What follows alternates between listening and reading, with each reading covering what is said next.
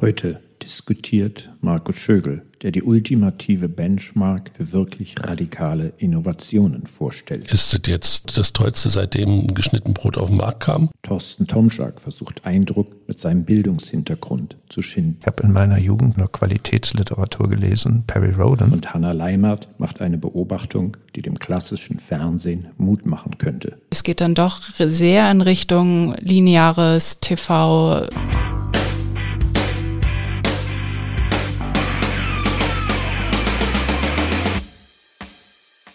Heute kommt ein Thema mit mir an den Tisch, das in den Medien große Wellen geschlagen hat. Es ist ein Thema aus der IT-Szene. Einige würden sagen, ein Automobilhersteller baut jetzt Roboter. Es geht um Tesla. Elon Musk hat jetzt auf dem AI Day von Tesla den ersten humanoiden Roboter von Tesla vorgestellt, den Optimus. Der Optimus hat zwei Beine, zwei Arme, fünf Finger, einen Kopf, auch zwei Kameras, die aussehen wie Augen und und ist der erste Heimroboter, den Tesla unter seinem Namen im Markt einführen will. Es ist bewusst gesagt worden und auch offengelegt, dass es ein Prototyp ist. Der wurde auch auf einer Karre reingeschoben, der konnte also noch nicht laufen. Das soll er jetzt ab Oktober lernen, haben sie gesagt. Ziel ist es, in drei bis fünf Jahren einen Roboter anzubieten, der im Haus Blumen gießt, Geschirr einräumt und, und, und. Und das Ganze für 20.000 US-Dollar. Das hat ziemliche Wellen geschlagen, vor allen Dingen vor dem Hintergrund, dass Elon Musk noch vor fünf Jahren in einer Debatte mit Mark Zuckerberg gesagt hat, AI ist ein Monster, damit dürfen wir uns gar nicht wirklich auseinandersetzen. Und wir müssen uns fragen, wie wir das im Zaun halten und jetzt proaktiv quasi dem Menschen einen ja, Golem an die Seite stellt sozusagen. Und auf der anderen Seite auch relativ viel Häme eingebracht, so nach dem Motto, ja, ja, jetzt kündigt da wieder was an. Und das kommt wahrscheinlich nicht in, in fünf Jahren, da können wir noch zehn Jahre warten, bis das kommt. Und 20.000 sind auch ein Lacher. Aber ich fand es spannend, weil das Ganze vorgestellt wurde wirklich wie eine Riesenshow. Und die Idee Idee, eben zu sagen, du nimmst einen humanoiden Roboter, ist ja etwas, was uns in den letzten Jahren nicht so sehr über den Weg gelaufen ist wie in den letzten 20 Jahren vorher in Filmen, wenn wir über AI geredet haben. Ich glaube, man kann das Thema von verschiedenen Blickwinkeln aus betrachten. Was haltet ihr von diesem Roboter Optimus? Ist es jetzt das Tollste, seitdem geschnitten Brot auf den Markt kam? Oder ist das wieder nur irgendwie so eine Twitter-Bombe von Elon Musk? Elon Musk ist ohne Frage der Meister des nicht klassischen Marketing. Ja. Ich würde das erstmal da einordnen.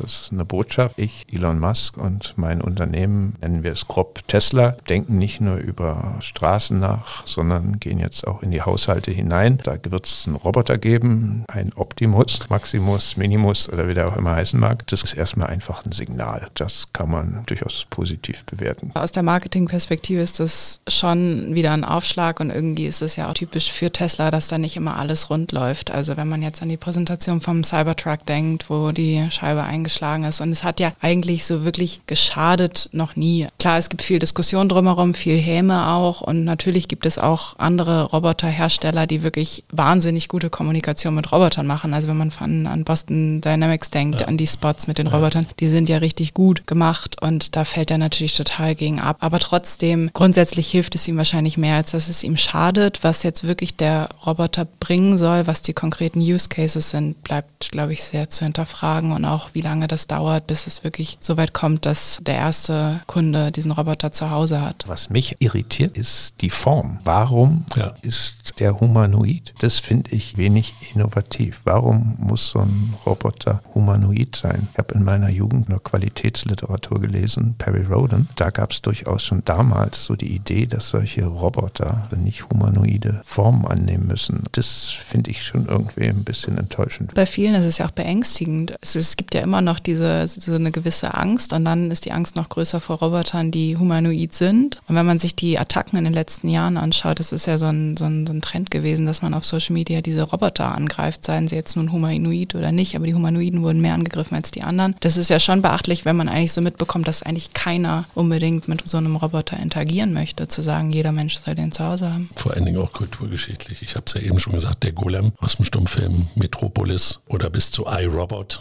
findet man ja nur die unterschiedlichsten Ansätze. Der Terminator. Exakt, den Terminator, den wir nicht, natürlich nicht vergessen dürfen. Bin ich mir auch nicht so sicher, ob das so hundertprozentig Aber es gibt auch nicht humanoide Roboter. Nennen wir mal einen. Star Wars. Ach so, C3PO. Absolut. Das stimmt, da Sehr hast du recht. sympathische Maschinenwesen. Da hast du durchaus recht. Ich fand einen Fachmann, der das, das kommentiert hat, der hat gesagt, du findest in der gesamten Anwendung von wirklichen Armrobotern, findest du kaum noch welche mit fünf Fingern, sondern die meisten haben drei und die sind wie so ein Tryptychon, wie so eine Krähenfuß quasi ausgerichtet. Genau, Funktionalität erstmal vor Form. Exakt, genau so. Und wenn man dann schon sich überlegt, ist das jetzt etwas, was, was an uns ran soll, weil wir glauben, das wird unser guter Kumpel, dann hätte ich Angst, wie der da ums Eck kommt. Ja, also weiß ich nicht. Auf der anderen Seite kannst du natürlich kein platteres Signal in den Markt senden, insgesamt zu sagen, Tesla kommt jetzt mit dem Roboter um die Ecke und dann machst du halt einen Roboter, der so aussieht, wie ihn sich alle vielleicht im Kopf vorstellen, um da keine Verarbeitungsprobleme auszulösen. Du hast vielleicht recht, Hanne, dass, dass man sagen muss, da kommt in fünf Jahren was ganz anderes bei raus, vielleicht eine rollende Halbtonne, die eher an R2D2 erinnert oder sowas. Aber er hat es halt mal so im Kopf verankert, dass Tesla jetzt für den ersten Home-Roboter mitsteht. Wenn man auf den, so eine Seite geht, die sehr nah an Tesla dran ist und die Gesamtkommunikation auch zu dem, äh, zu dem, zu dem Optimus so ein bisschen zusammenfasst, dann geht es denen vor allen Dingen auch darum zu zeigen, dass Tesla eben nicht mehr nur für Automobil und Batterie steht, sondern eben sozusagen als Line-Extension die Marke da eine weitere Ecke nach vorne bringen soll. Und das fand ich ganz spannend. Ich stimme dir zu. Das ist der Hauptnutzen dieses ganzen PR-Stunts. Und um die Leute ins Unternehmen zu holen. Also ist ja nochmal der, der nächste ja, Aspekt. Ne? Also Jetzt gibt es noch einen dritten Aspekt. Ich glaube, dass das der Marke im Innovationsteil extrem hilft momentan. Tesla hat ja angekündigt, dass gegen Ende Oktober diesen Jahres das vollautonom fahrende Auto anscheinend auf den Markt kommen sollte. Das hat er ja auch gerade verschoben. Das Auto ist jetzt neun Jahre alt, der Tesla, der durch die Straßen fährt. Da ist Innovation wirklich nur noch im Software-Update. Also da muss schon mal ein bisschen was kommen.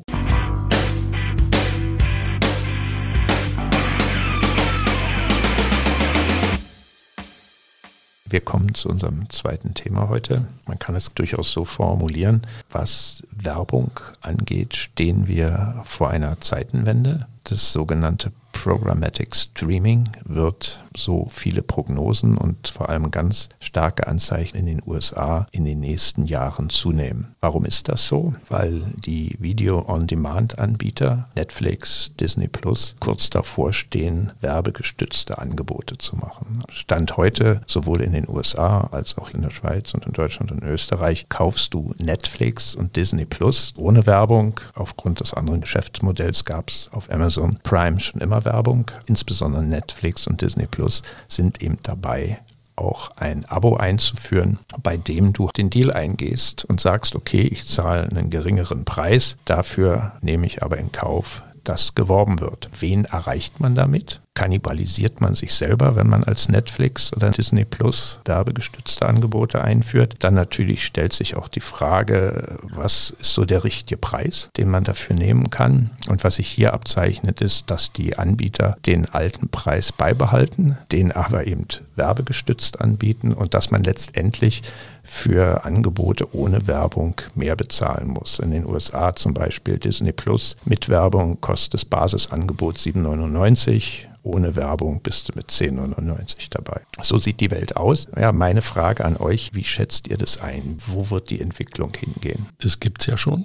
Wenn du dich jetzt umguckst, dann macht HBO seit Jahren auch inzwischen Werbung auf seinem eigenen Network. Sky macht Werbung mittendrin. Wir kennen es alle von der Fußball-Bundesliga. Und da, glaube ich, geht eben die Entwicklung hin und das ist das Spannende. Dieses Programmatische bedeutet ja, ich kriege individuell ausgespielte Werbung, die auf Basis meines Sehverhaltens mich genau treffen. Also der Revenue Stream, der sich auf der Supply-Side abzeichnet, ist natürlich extrem attraktiv. Und allen Dingen, wenn ich es jetzt noch individualisiert ausspielen muss und nicht immer die Hasseröder-Kampagne oder Krumbacher-Kampagne in einer Werbepause vom Fußball sehe, sondern das, was mich vielleicht wirklich für mich relevant ist, dann kriegt das schon noch eine andere Qualität, die auch einen Mehrwert bedeuten kann für viele, wenn sie halt die richtigen Informationen auch dargeboten bekommen. Ich denke auch, es bietet viele Chancen, insbesondere für Werbetreibende. Und das war ja die große Hoffnung, die man hatte, dass wenn jetzt Netflix und Disney damit starten, dass man wirklich gezielt die Nutzungs-, also das Nutzungsverhalten auswerten kann, Profile anlegen kann, dass man wirklich no. wahnsinnig zielgerichtet kommunizieren kann und dass man auch in anderer Art und Weise Werbeformate kreativ angeht und ausspielt. Also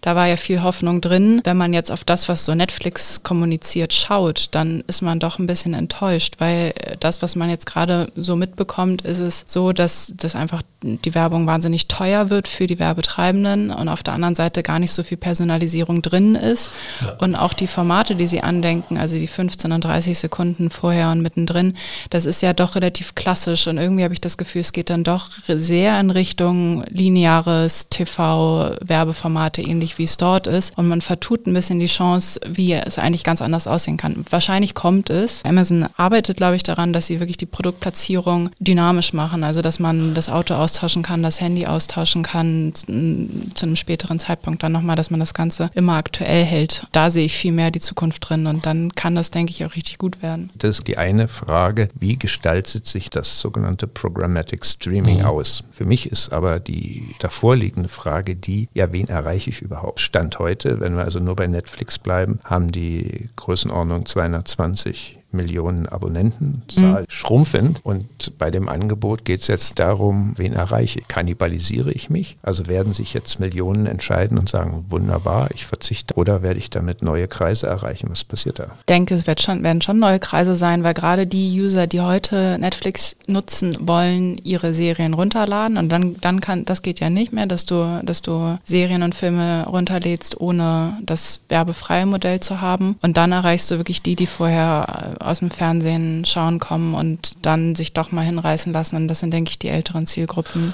Ich würde gerne noch auf einen Punkt zurückkommen, den du gesagt, den du genannt hast, dass das gar nicht so fancy ist, was die mit den Werbeblöcken da machen. Man bedenke bitte immer, dass Facebook mit Lookalike-Lists angefangen hat, Advertising zu betreiben und sich erstmal die einfachste Methode ausgesucht hat, die es gibt, um überhaupt irgendwas zu platzieren. Insofern aus Sicht von Netflix und wenn ich damit dann schon so einen gehörigen Preis aufrufen kann, muss ich vielleicht nicht die Sophistizierungsstufe 3.0 als erste nehmen, sondern ich fange mal mit 0.9 an und dann knabber ich mich da langsam hoch. Und das Zweite, was mir immer durch den Kopf schießt, Kinowerbung war der große Hort des emotionalen Vermittelns von Inhalten. Jetzt sitzen wir hier, ich nehme jetzt mal nicht Cindy aus Marzahn, aber Kevin aus Charlottenburg, der vor seiner großen Leinwand sitzt oder seinem großen Flüssigkristallbildschirm und sich einen Star Wars-Film anguckt und dann eine Werbung, ich mache es jetzt ganz platt, für einen Nogger sieht oder dergleichen, dann hat das wieder was vom Umfeld her, was vielleicht eher emotional an dem Kino dran ist, als an der klassischen Fernsehwerbung. Ich erinnere ich mich noch an eine Studie von Simon Kucher und Partner, die die Zahlungsbereitschaft abgefragt haben bei Kunden, wofür sie mehr zahlen würden beim Streamingdienst oder wann sie aufhören würden, ihn zu gucken. Und wenn ich mich nicht irre, fanden die Werbung alle gar nicht mal so schlimm. Wir haben das schon gelernt, dass jetzt nur, weil ich irgendwas extra bezahle, also hinter einer Paywall was gucke, kommen die mir sowieso irgendwann mit Werbung. Aber das haben eher die klassischen TV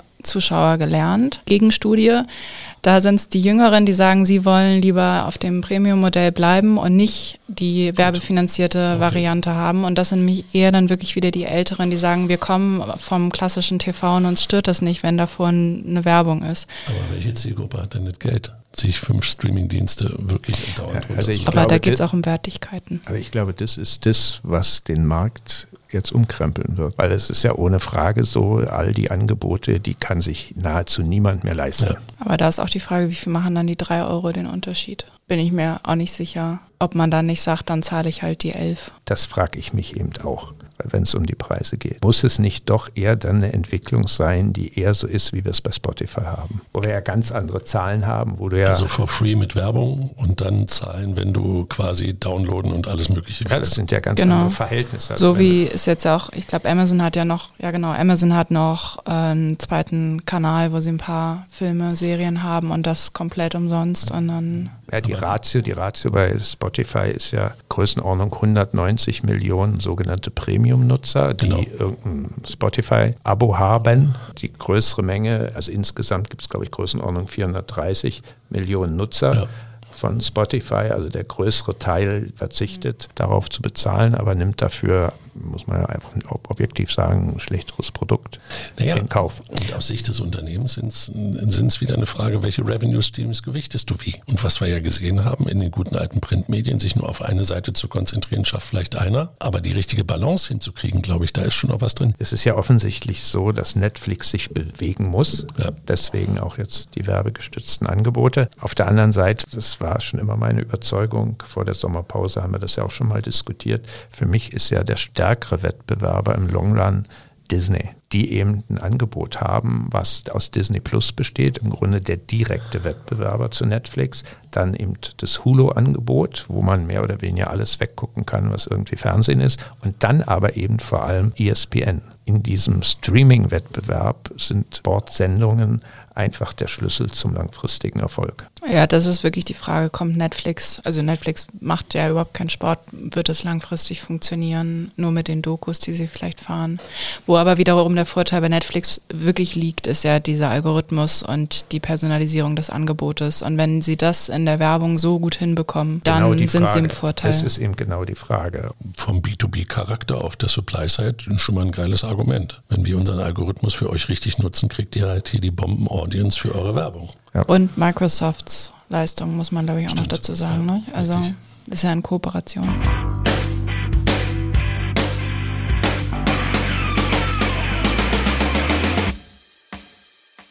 Ich freue mich auf das dritte Thema. Es ist ein Hörerwunsch, den wir von mehreren Seiten in den vergangenen Wochen und auch Tagen bekommen haben. Ganz konkret, konkret geht es um Kanye West, der sich jetzt auch nur Ye nennt. Es ist einer der weltweit meistgestreamten Rapper. Gleichzeitig ist er Designer der Marke Yeezy und Ex von Kim Kardashian. In den letzten Tagen haben sich da die Ereignisse um die Person Kanye West herum überschlagen. Nur ein paar Beispiele. In der vergangenen Woche zeigte er Shirts auf seiner Fashion Fashion Show mit dem Aufdruck White Lives Matter, ein Slogan, der in der rechten Szene häufig genutzt wird. Er veröffentlichte außerdem ein Video von einem Meeting mit Adidas Führungskräften, seinem Kollaborationspartner, in dem er ein Porno abspielt und auf die untreue Adidas hinweist. Es folgten antisemitische Tweets, worauf Twitter und Instagram ihn auch seine Konten sperrten.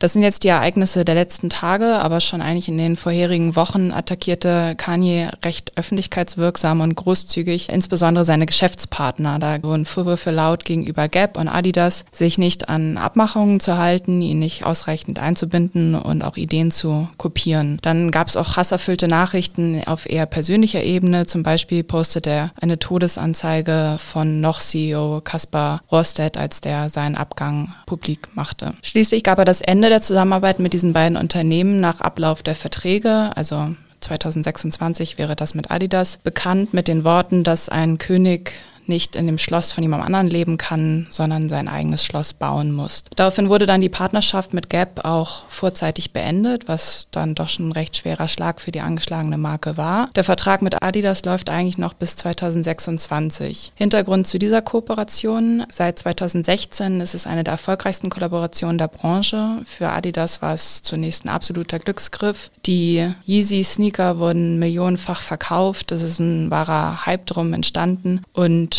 Adidas macht Veröffentlichungen zufolge 7% des Jahresumsatzes mit der Kollaboration Yeezy. Bislang hatte Adidas immer relativ geschwiegen gegen diese lauten Schläge gegen die Marke von Kanye. Jetzt, nach diesen jüngsten Fällen, folgte ein Statement von Adidas, dass die Partnerschaft auf den Prüfstand gestellt wird. Kanye Wests Reaktion darauf war dann auch wieder relativ laut. Scheiß auf Adidas, ich bin Adidas. Adidas hat meine Designs vergewaltigt und gestohlen. Es ist ein relativ kritischer Moment für Adidas selber. Die, das Unternehmen ist insbesondere im Hinblick auf den schwächelnden Aktienkurs recht angeschlagen und dann steht halt, wie gesagt, dieser CEO-Wechsel auch bevor. Wie ist denn eure Meinung dazu? Wie ordnet ihr die Lage für Adidas ein? Was sollten sie machen? Ja, ich glaube, das ist schon sehr kritisch. Im Grunde ist ja offensichtlich ein Geschäft. Ja. Also das Geschäft rund um Kanye West und seine Marke Yeezy ist ja tatsächlich bedeutender Umsatz und dann sicherlich auch bedeutender Profit ja. für Adidas. Das ist das eine. Und das andere, und das wiegt für mich schwerer, geht ja um die ganze Marke. Und die Gefahr ist natürlich wirklich groß, dass Adidas jetzt eben mit diesen Themen, weil die Marke Adidas mit diesen Themen Antisemitismus und Rassismus in Verbindung gebracht wird. Und das geht natürlich überhaupt nicht. Von daher ist das Thema auf der Vorstandsebene von Adidas, wie man mit diesem Testimonial ja. oder diesem Partner auseinanderkommt. Es braucht auch ein Statement. Ja, ich glaube, oder Ja, Statement glaube ich auch, weil you cannot not communicate und solange du nichts sagst, bist du ein relativer Spielball. Das sehe ich auch. Aber was man sich auch angucken kann, ist, dass ja das Umfeld um Kanye West zuerst, als er gesagt hat, die respektieren meine Copyrights nicht, die klauen von mir, hat er eigentlich eine ganz gutes Backing gehabt, so in der ganzen Kreativszene und war auch in den Kommentaren, die man so in den sozialen Medien gelesen hat, nicht unbedingt der, der am Pranger stand. Und jetzt steht er doch insgesamt vor dem Hintergrund seiner Äußerungen relativ isoliert da. Und damit ist es eigentlich für Adidas eine ganz gute Position, weil, wenn man es jetzt böse sagt, da schießt sich einer gerade selbst aus dem Rennen. Die Situation ist überhaupt nicht positiv, weil jetzt schon diese große Abhängigkeit besteht und Adidas, das ist ja der Differenzierungsfaktor gegenüber Nike, dass sie halt diese Kooperation haben. Aber ich stimme dir da an dem Punkt zu, dass er vorher halt immer diese Rückendeckung bekommen genau. hat, diese krasse Community hatte und es eher in die Richtung ging, jetzt boykottieren wir Adidas, ja. weil der mit Kanye so schlecht umgeht. Und jetzt fällt ihm diese Community schon relativ relativ in den Rücken, beziehungsweise das, was ja häufig gesagt wurde, dass es bei ihm dieses Genie schon ist, diese, diese lauten Eskapaden, die es ja immer wieder gab, dass er auf Instagram was gepostet hat, dann das wieder gelöscht hat, dann wieder ganz lange ruhig war. Es war ja so ein bekanntes Spiel. Und häufig wurden ja solche Sachen immer damit begründet, er hat die bipolare Störung, also er, es, ist, es ist eine Krankheit, die er hat. Und es ist aber auch sein Genie, was zu ihm gehört. Und ich glaube, jetzt ist so ein Punkt überschritten, dass man es einfach dadurch nicht mehr entschuldigen kann. Ja. Und dass natürlich Adidas da mehr Spielraum hat als vorher, sich zu trennen und vielleicht auch einen klaren Schnitt hinzubekommen. Mhm. Ich meine, Kanye hat gesagt, er möchte eh die Kooperation 2026 beenden. Warum nicht jetzt schon sich neu ausrichten und sich auf eigene ikonische Produkte zu besinnen? Also ich meine, Adidas gibt es ja länger als Kanye West. Auch schon vor den krassen Äußerungen von Kanye West ist es natürlich Zauberlehrling. Totales Klumpenrisiko, was man überhaupt nicht mehr beherrschen konnte. Ja, Im Kern ist es ja auch Ziel gewesen von Adidas, eben um die Marke zu schärfen, mit so einer extremen ja. Persönlichkeit zusammenzuarbeiten. Also deswegen auch mein Wort Zauberlehrling. Im Kern wusste man ja, mit wem man zusammenarbeitet. Und das finde ich schon interessant. Wenn man sich mit Testimonial-Werbung beschäftigt, ist natürlich neben der Berühmtheit der Persönlichkeit, einem spezifischen Image einer Persönlichkeit, spielt es aber auch immer eine Rolle, was ist das für ein Mensch. Ich erinnere mich noch gut dran, als Gillette so um 2006, 2007 diese große Testimonial-Kampagne gefahren ist mit Roger Federer, Tiger Woods und Thierry Henry. Da war eben ein Element in der Begründung, warum man gerade mit diesen drei Persönlichkeiten zusammenarbeiten möchte, dass sie natürlich absolute Top-Leistungssportler sind, aber auch eben außerhalb des Spielfeldes für ihre gemeinnützige Arbeit, ihr soziales Verhalten und grundsätzlich dafür berühmt sind, dass sie so tolle Menschen sind. Wie wir ja alle wissen, hat Tiger Woods äh, seinen Lebenswandel geändert, sodass Gillette ihn ja wie eine heiße Kartoffel hat fallen lassen. Da würde ich gerne einhaken, weil wenn du den Case Tiger Woods ansprichst, gibt es natürlich auch noch drei andere Kooperationspartner, an denen ganz schön zu sehen ist, wie man damit, an welche Optionen man hat. Accenture hat ihn in dem Moment, als er zugab, dass er eine, eine Sexsucht hat, hat in dem Moment fallen lassen direkt danach mit der Pressemitteilung. US Mail hat dasselbe gemacht. So, und jetzt kommt Nike und sagt, nee, genau in dem Moment sagt, nee, wir stehen zu ihm, er ist ein Sportler und Sportler können auch Probleme haben und wir werden ihm helfen, dass er wieder back on track kommt. Da ist jetzt sicher aber nicht wieder zu sagen, es ist, äh, das Risiko ist da gesplittet. Man hat bei Nike eine, eine wahnsinnig große Anzahl an, an Testimonials für die Marke und, und hier ist es wirklich mehr dieses Klumpenrisiko bei Kanye West und, ja. und Adidas, das, was du sagtest, Thorsten. Ja, weil man eben auch so eine, eine Partnerschaft hat, die weitergeht als nur Testimonial sein. Genau das und wo dann eigentlich schon wieder die Marke von diesem Testimonial die andere Marke überschattet. Und das ist ja das, was, was mit Kanye West und Yeezy passiert ist, dass durch diese Kollaboration eigentlich die Marke von ihm fast größer wurde als Adidas und das halt lange überschattet hat. Und ich glaube, hier ist es wahnsinnig wichtig, dass Adidas sich wieder selber stärkt und auf die Markenwerte besinnt. Ich würde gerne nochmal diesen, diesen Gedanken mit dem Portfolio aufnehmen und das vielleicht mal testen. Ich bin eigentlich grundsätzlich bei euch, aber jetzt hast du ein Portfolio, mal theoretisch gesprochen oder konzeptionell gesprochen, von sieben Testimonials, die in ihrem Bereich ganz vorwärts sind und mit denen arbeitest du auch zusammen. Und jetzt hast du eines dieser Testimonial in dem Portfolio, was ein Mess veranstaltet, also irgendwie äh, was schief geht. Das überstrahlt doch die Marke trotzdem. Du hast ja gar keinen Ausgleich. Es, es wirkt sich ja immer auf deine Kernmarke sowieso aus. Es wirkt sich immer aus, aber es ist die Frage einfach, ob dein dein Umsatzanteil da so krass von abhängt. Gut, okay. Und wenn du sagst, du hast fast an die 10 Prozent, dann ist das schon eine krasse Abhängigkeit. Aber mir geht es um die langfristige Auswirkung auf die Marke, die du hast. Weißt du, also jetzt nicht nur pekuniär im Quartal gedacht, sondern egal, ob du zehn Testimonials hast oder einen, du verteilst nur die Wahrscheinlichkeit, dass sie nicht irgendwie Mist bauen, wenn wir ja, ganz ehrlich und sind. gerade in der heutigen Zeit, ja, wo wir viele gesellschaftspolitische Themen haben, genau die ja sehr polarisierend diskutiert werden. Und in dem Moment, wo ein Mensch, was ja ein Testimonial ja. immer ist, sich für einen der beiden Pole entscheidet, liegt es auf der Hand, wird der andere Pol davon überhaupt nicht erfreut sein. Also auch wenn man zum Beispiel die Diskussionen rund um Novak Djokovic genau. verfolgt, der ja, Impfgegner ist, hat er auf der einen Seite enorme Befürworter, die sagen, genau, da zeigt eine Haltung und die anderen sagen nur, wie kann man nur, was soll das ganze Impftheater selber dran schuld? Und das schlägt ja auch durch, offensichtlich, mhm. dass sich einige seiner Sponsoren weiterhin für ihn entscheiden aber andere, man spekuliert zumindest so, eben sagen, ja, wir lassen den Vertrag auslaufen, Peugeot oder UKG. Und Tiger Woods und Nike hätten wahrscheinlich heute auch Probleme in Zeiten von MeToo gehabt, das so weiterzumachen.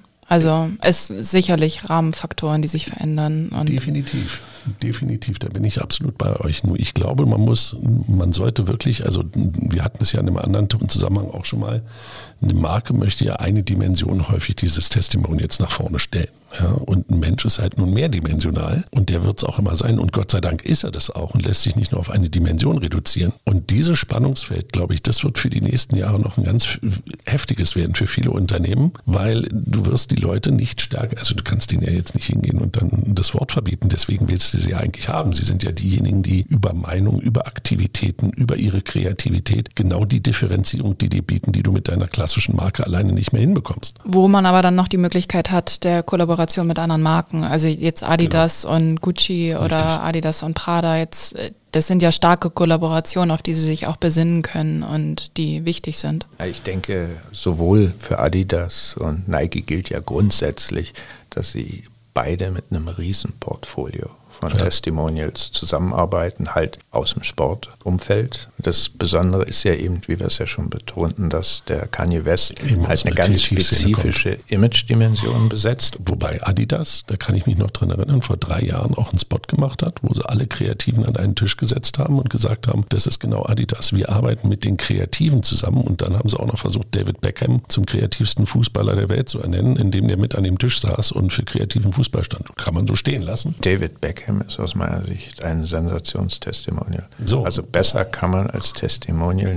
nicht leben. David Beckham war einfach ein Gibt's eleganter ja. Fußballer, ja. sieht immer noch top aus, ist korrekt verheiratet ja. mit einem Popstar. Aber ob du jetzt die gesamte Jugendkultur damit abholst, Nein, weiß ich nicht. Das ist für Ältere. Um an, an, Jüngere ranzu, um an Jüngere ranzukommen, muss man halt, und das ist Risiko eingehen. Muss man genau. Risiko reingehen und muss dann halt mit extremeren Persönlichkeiten zusammenarbeiten. So. Was ja auch interessant ist, sind Testimonial-Sachen. Snoop Dogg, um mal einen anderen Rapper mhm. ins Spiel zu bringen, der ja sagen wir mal, einen interessanten CV hat, der jetzt ja die Hauptwerbefigur von Corona ist.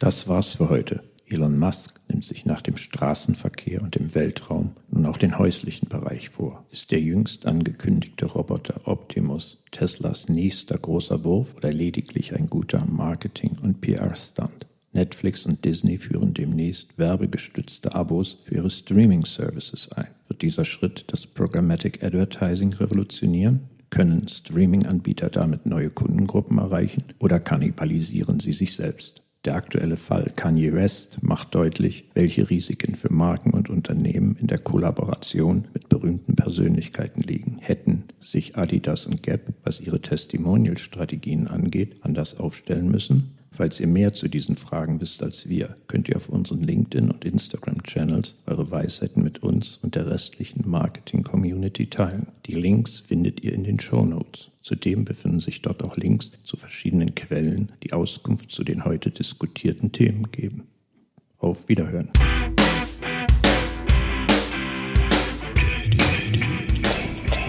Done, done, well.